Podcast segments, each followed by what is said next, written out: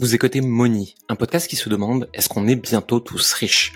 Je m'appelle Jérémy Coleman et avec plus de 15 ans dans le marketing, je m'interroge chaque jour sur des sujets comme l'argent, la vente, le marketing et l'alignement des entrepreneurs.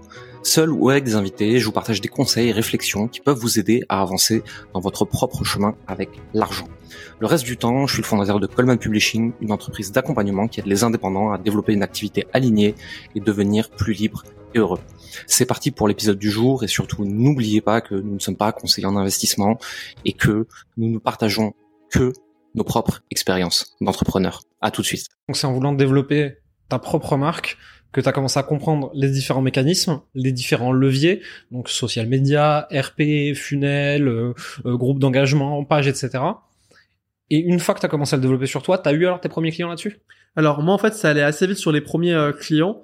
Ce que j'ai fait c'est que dès que j'ai commencé à me développer, j'ai tout de suite capté un truc, c'est que tout allait se jouer sur les références. Mm. C'est que aujourd'hui quand t'es entrepreneur, on s'en bat les couilles de tes diplômes, tout ce qui va compter c'est tes références. 100%. Un mec ne va pas te demander par exemple demain, je sais pas, on veut bosser ensemble ou quoi. Tu vas pas me dire ouais Sylvain, t'as fait quelle étude ou telle chose, etc. Tu vas me dire t'as bossé avec qui? Et si jamais je te dis un gars que tu kiffes et dont t'aimes vraiment le personal branding, Ouais. j'ai même pas besoin de devoir te pitcher, te closer, euh, tenter des trucs. En fait, non, tu vas me dire vas-y, bah combien je veux pareil. c'est ça, c'est exactement ça. Et en fait, j'ai très très très tôt compris ça. Et donc, j'ai tout misé sur les références. Donc, ça veut dire qu'entre 16 et 18 ans, euh, je gagnais genre peut-être 1000, 2000 euros par mois. Alors, ce qui est beaucoup à cet âge-là, mais ce qui est peu, entre guillemets, dans le business. Mm. Parce qu'en fait, j'ai tout, tout, tout axé sur les références. Donc, moi, mon but, c'était juste de travailler avec les plus gros du marché. Et je me suis dit, moi, j'ai pas envie de galérer à faire euh, euh, 1000 euros par mois, puis 1500, puis 2000, puis 2000. Non, moi, j'ai envie d'attaquer le marché par le haut, de court-circuiter le marché, parce que moi, j'aime bien tout ce qui est le réseau, le relationnel et tout.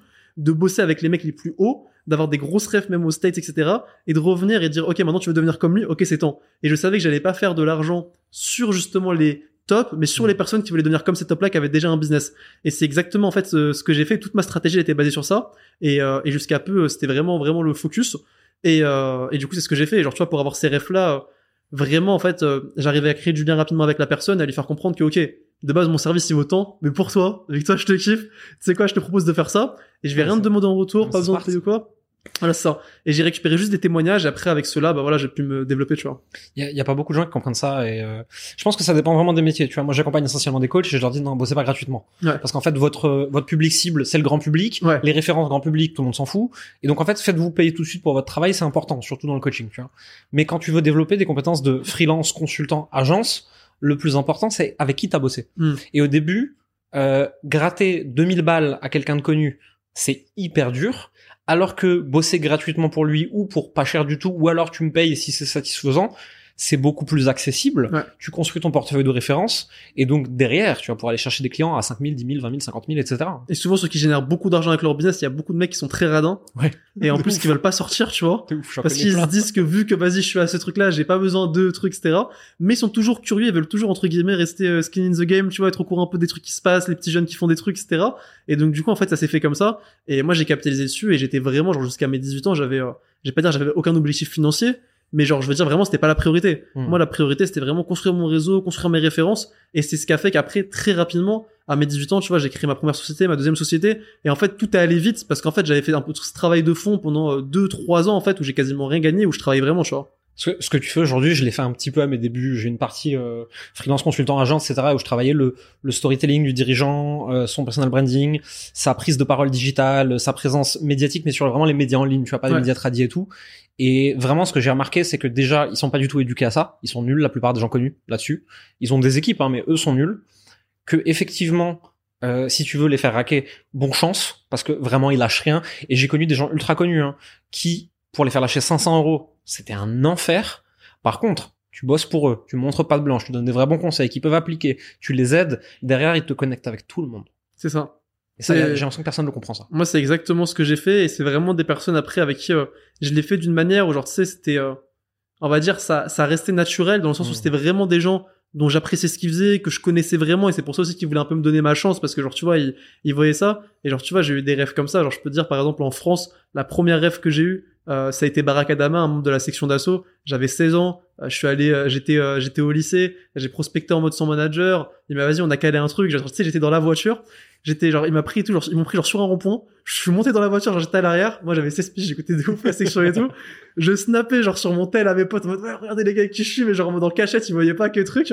Et je lui ai fait un consulting dans la voiture. et il m'a fait genre en mode un témoignage, genre tu vois, en mode direct à la fin. Et genre, tu vois, là, je l'ai toujours, genre, tu vois, dans, mes, euh, dans ma bulle de témoignage. Et ça qui ouf avec le personal branding, c'est que tu peux tout euh, retracer, etc. et tout. Genre, tu vois, c'était le premier, genre, euh, témoignage, genre, tu vois, que j'avais, genre, tu vois. ensemble avec mon gars Siwan. Il m'a donné des conseils, il a changé ma vie, le mec. C'est génial. Et après, en fait, j'ai eu ça. Après, j'ai eu Michael Beckwith, qui a fait, euh, qui, a- qui est très très connu aux États-Unis, qui a fait euh, notamment, euh, qui est un des, euh, des membres principaux du film Le Secret, avec euh, le livre, etc. et tout, qui est dessus aussi. Avec euh, Deepak Chopra aux États-Unis, qui est vraiment euh, énorme, qui bossait avec, que ce soit des Barack Obama, Michelle Obama, Oprah, enfin, qui est tout le temps avec eux, etc., Mhm. qui a un step de ouf. Avec euh, des membres de Earth, Wind and Fire dans la musique, qui sont, voilà, un groupe légendaire. En fait, j'ai réussi à avoir vraiment des grosses grosses rêves comme ça assez rapidement. Et après, derrière, ça m'a permis de lancer euh, vraiment tout, euh, tout bien niveau business, tu vois. Ok, je vois.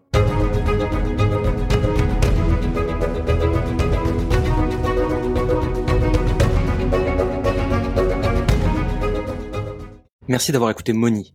Vous êtes encore 93% à écouter chaque semaine ces épisodes et n'avoir jamais mis un like, un abonnement ou un commentaire et des étoiles sur votre plateforme d'écoute préférée comme Apple Podcast, Spotify ou Deezer. Le faire nous aide énormément à développer le podcast et à avoir des invités toujours plus intéressants pour vous. Ça ne vous prendra que deux minutes et ça nous aide énormément. Merci pour votre temps, votre écoute et à la semaine prochaine.